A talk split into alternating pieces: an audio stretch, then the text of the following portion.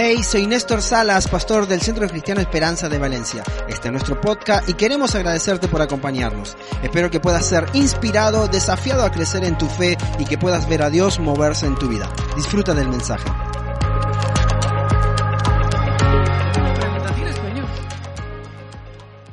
Sueños no, sueños. ¿Tienes sueños? Mira, algo que me encanta de algo que me encanta de Dios es que la Biblia está repleta de, Dios hablándonos y diciéndonos, tengo planes llenos de esperanza para tu futuro. Tengo pensamientos más altos que el cielo para tu vida. Tengo sueños que inundan tu corazón cada mañana. El sueño ya por la noche es otra cosa. Pero sabes, algo que me encanta de Dios, algo que me encanta del Espíritu Santo, es que una de las facetas o una de, las manifestaciones del Espíritu Santo tienen que ver con esto. Y eh, Hechos, capítulo 2, versículo 17, dice lo siguiente. Dice, en los postreros días derramaré de mi espíritu sobre toda carne. ¿Alguien dice amén? ¿Alguien más dice amén? Eh, dice que sobre toda carne, es decir, que nadie se puede escapar, tú no te puedes escapar de esto. Dice, sobre vuestros hijos y vuestras hijas, y ellos profetizarán. Dice, vuestros jóvenes verán visiones, y vuestros ancianos soñarán sueños.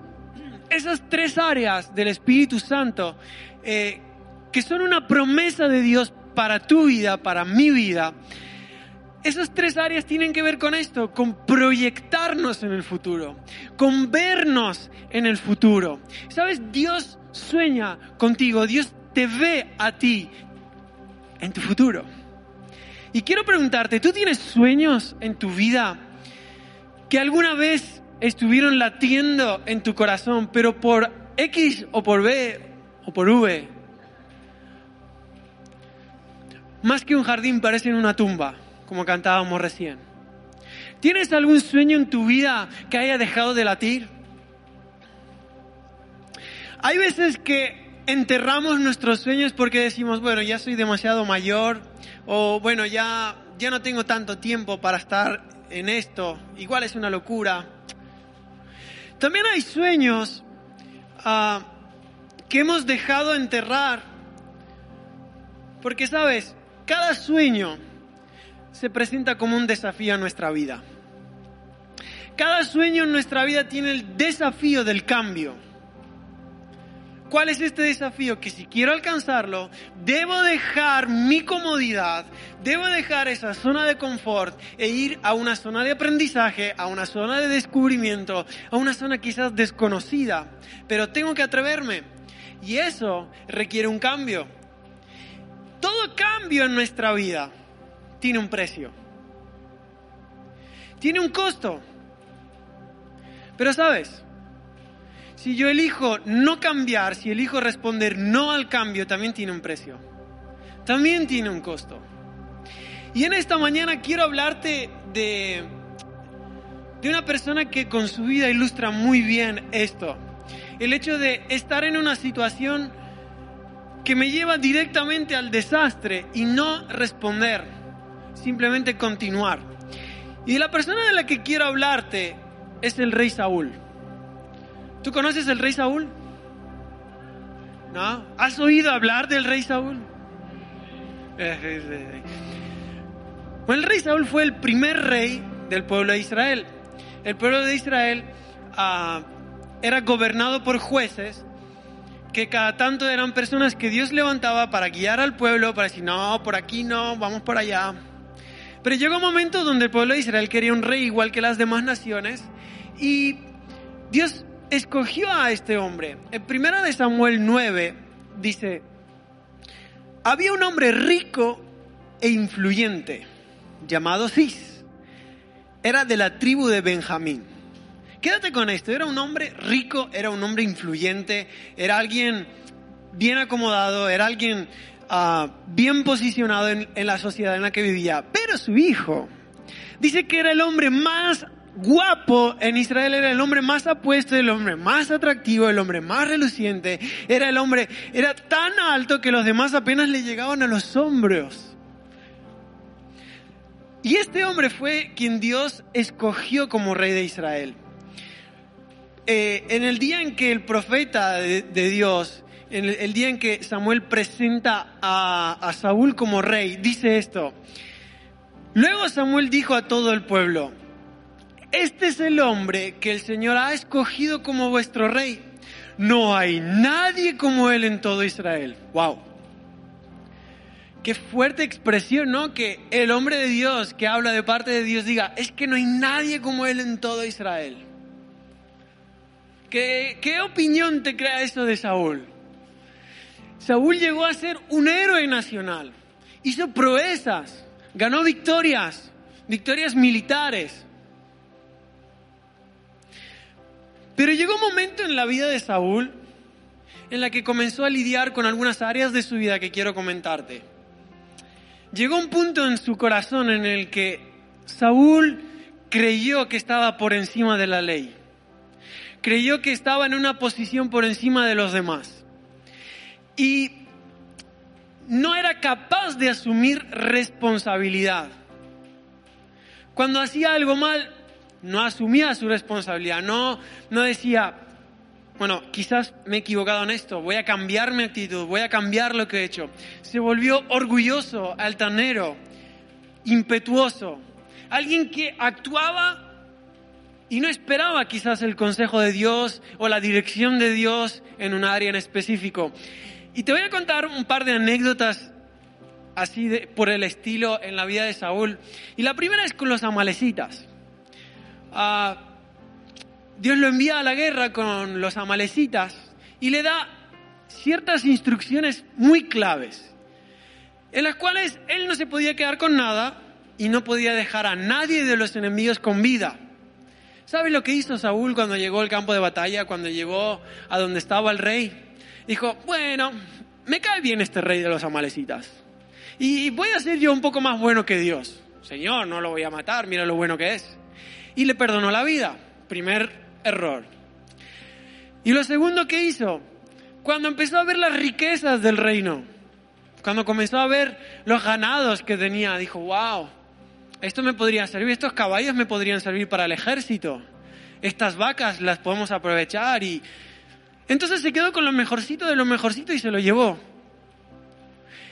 Y actitudes como esta, o como por ejemplo, en vez de buscar la voz de Dios, en vez de buscar consejo en el hombre de Dios, en la palabra de Dios, un día dijo, ay, no me gusta este, como me predica, no me gusta este profeta, lo que me profetiza. Entonces dijo, bueno, voy a buscar un medium. Voy a buscar a alguien que me, ahí, que me conecte con los muertos, a escuchar otras voces diferentes. Entonces empezó a buscar su propio consejo, empezó a buscar hacer las cosas en su propia fuerzas, en su propia manera. Y esas pequeñas decisiones fueron endureciendo su corazón y fueron llevándolo a un punto en su vida en el que importaba más su opinión, su voz, que la de Dios o que la del consejo de Dios. Y se ensemismó tanto consigo mismo que se olvidó dónde estaba, quién era, por qué estaba allí. ¿Y sabes cuál es el final del rey Saúl? que él no podía aceptar de ninguna manera el haber sido derrotado. Que en la última batalla, cuando ya lo habían vencido, dijo no. Y se suicidó. Tomó esa decisión en vez de aceptar su derrota, en vez de rendir su corazón, en vez de tener un corazón maleable delante de Dios. Es decir, ¿sabes qué, Señor? Igual me he equivocado en esto. Y frente a este tipo de actitudes, en su vida, en su corazón, él cosechó algo que, fue muy duro. Fue muy duro para él, pero también fue muy duro para su familia y para sus generaciones futuras. Porque hay algo, que es que cuando nos oponemos al cambio que Dios nos propone para nuestras vidas, el cambio que requiere eh, el ir a otro nivel, el alcanzar un sueño, el alcanzar lo que yo he estado persiguiendo, tener mi familia, tener mi hogar o lo que sea que tú estás soñando en este tiempo. El decir no al cambio tiene un precio alto.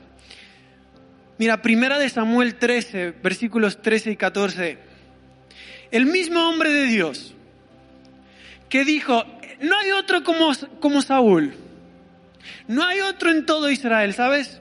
Le dijo, Saúl, no obedeciste al mandato que te dio el Señor. Si lo hubieras obedecido, el Señor habría establecido tu reino sobre Israel para siempre. Wow. ¿Tenía Dios sueños con Saúl? ¿Cuál era el propósito de Dios con Saúl? Que su reino durara para para siempre. Pero mira, un corazón endurecido, un no, cuando se requiere un cambio en mi vida, nos lleva a esto. Dice, pero ahora tu reino tiene que terminar. Y esa respuesta de parte de Dios supuso ah, un cambio para Saúl y para sus generaciones futuras, para sus hijos, para sus nietos, para, todos, para todo su hogar. Y en esa misma hora Dios fijó sus ojos en otra persona que fue David. ¿Te acuerdas de David? A ese sí lo conocen, ¿no? Ah, bueno, David sí lo conocen, vale. El rey David, que fue el sucesor, eh, el que quedó en el reino después de Saúl, ¿sabes? Mm, tampoco era un hombre perfecto, ¿eh? O sea, siempre decimos, ah, el rey David era un adorador, era un hombre conforme al corazón de Dios, pero el rey David también era un asesino y con premeditación, que eso es peor. Tiene un agravante, es premeditado. Ese hombre, conforme al corazón de Dios, adorador, planeó un asesinato. Pero su vida y su corazón fueron un poquito diferentes. Volvamos un segundo a Saúl. Ponte por un instante en la piel de Saúl.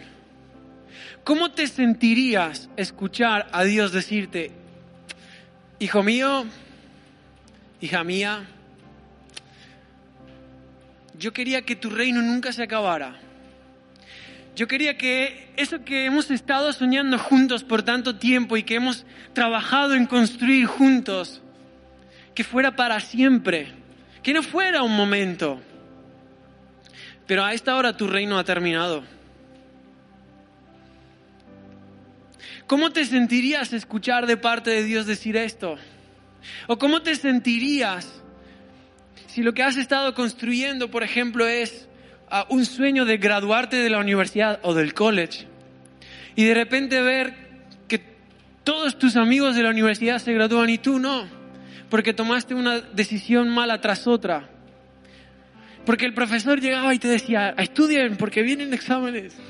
Nada, ya, ya, ya estudiaré. ¿Ves cómo postergarlo y decir no al cambio nos puede costar no solo una carrera profesional o, educacional, sino también puede costarnos nuestra propia relación con Dios? Cuando Dios vez tras vez nos desafía y nos dice, hijo, hija, esto con lo que estás luchando, vamos juntos, no solo, no sola. Y yo quiero decirte que seguramente en este tiempo Dios ha estado poniendo cosas en tu corazón. Y Dios ha estado hablando cambio en tu vida, en cierta área. Y esta mañana he venido para decirte que decirle no al cambio tiene un precio muy alto. En la vida de Saúl significó la pérdida del reino, de su propia vida y le supuso también la pérdida de su familia, la herencia y el legado de su familia. En cambio, el rey David, que no fue perfecto, que fue un asesino premeditado, tuvo un corazón diferente frente a Dios. Cuando fue confrontado por el profeta Natán, y Natán le dijo, David, ¿qué hiciste? No me mientas. ¿Sabes qué fue lo que hizo David? David abrió su corazón y dijo, ¿sabes qué es verdad? He pecado. Me he alejado del sueño de Dios para mi vida. El sueño de Dios para mi vida era construirle una casa, adorarlo, estar conectado con Él, construir una familia, construir un legado, construir relaciones, edificar un reino. Y David se vio a sí mismo delante de Dios y fue capaz de humillar su corazón, de reconocer su condición, pero también de decir, Dios, yo no me quedo donde estoy, yo decido cambiar. En esta mañana quiero decirte que no cambiar tiene un precio, pero si tú y yo disponemos de nuestro corazón, dar una respuesta diferente a lo que Dios nos pide, eso tiene un costo, porque es para valientes tiene un costo porque requiere renuncia, pero también tiene un premio. Y es que ese sueño de Dios para mi vida, ese propósito de Dios para mi vida, voy a estar conquistándolo, voy a estar caminando hacia Él. ¿Amén o no amén? ¿Amén o no amén? ¿Te puedes emocionar un poco conmigo en esta mañana? Porque Dios tiene un propósito, Dios tiene un sueño para tu vida. Pero mira, puedes visualizar un momento eso en concreto que Dios ha estado hablando de tu vida. Eso que si no cambias te costará tu reino. Que te puede costar tu hogar, tu familia, aquello que si tú pierdes dices, no, si he estado luchando por construir esto. Recién hablábamos, quizás eres un estudiante y sueñas con graduarte. Dios te ha estado incomodando. Cuida tus amistades. Dios te ha estado incomodando a tener buenos hábitos. O si eres joven y quieres construir un hogar, pero has estado luchando con adicciones. Y Dios te ha estado confrontando, Dios te ha estado hablando, Dios te ha estado incomodando al cambio. En casa, en la familia, en el matrimonio. Quizás Dios te ha estado hablando y diciéndote, ¿cómo tratas a mi hija? Quizás el resistirte a cambiar en este tiempo puede costarte no solo unos estudios, no solo una carrera profesional, puede costarte tu matrimonio. El resistirte a cambiar y acomodarte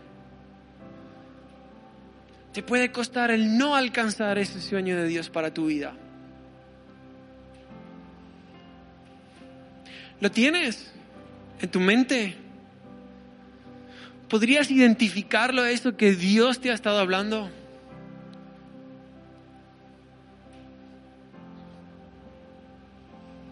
Mira, son pequeñas actitudes.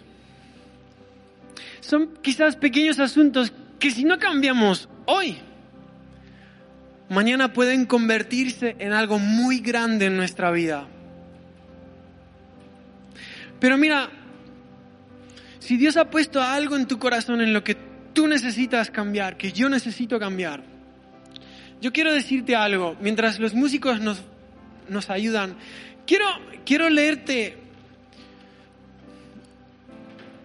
la manera en que eh, la manera en que el rey David le contestó a Dios cuando fue confrontado eh, por el profeta Natán, por todo lo que hizo, por, por el asesinato, por el adulterio.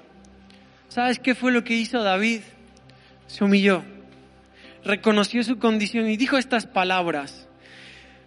Ten piedad de mí, oh Dios, conforme a tu misericordia, conforme a la multitud de tus piedades, borra mis rebeliones.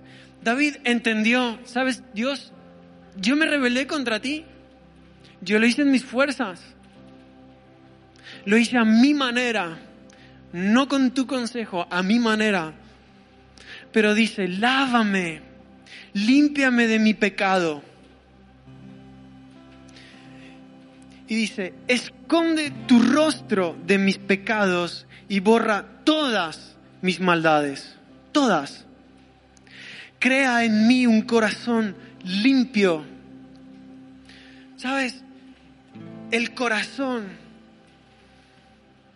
Eso más profundo que hay en, en tu interior. Eso que sabes, que sabes que, que tú eres. Eso es tu corazón. La realidad de quien tú eres. David le dijo, crea en mí un corazón nuevo. Un corazón que no me lleve a ser un rebelde, un corazón que no me lleve a hacer las cosas a mi manera. Y mira, escucha esto, dice, renueva un espíritu recto dentro de mí. Y este versículo a mí me mata.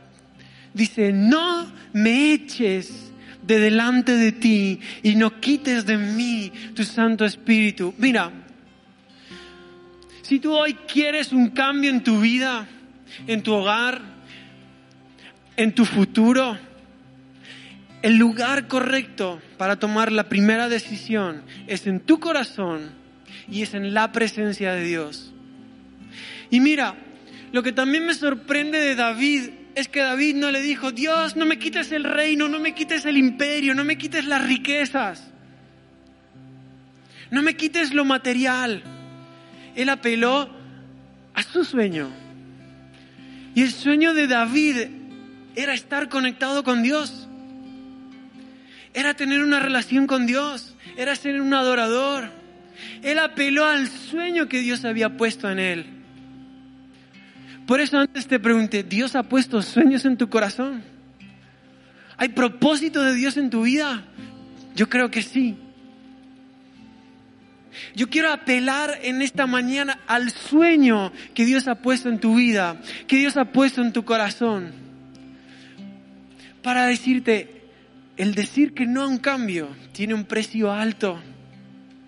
No solo por lo material, sino porque David entendió esto para lo que yo fui creado, no lo quiero perder, lo valoro. Además he estado construyéndolo contigo y ha llevado tiempo. Yo me imagino a David recordar el tiempo de estar en la presencia de Dios, adorándole a Dios, cantándole con su arpa y él recordar, no quiero perder eso contigo. Ese tiempo que has estado construyendo tu relación con tu esposa, con tu esposo, por un no.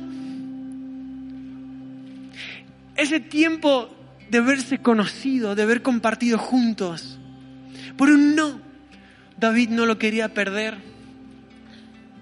Ese futuro empresario que hace las cosas en orden, con Dios, por un simple no, no lo quiero perder.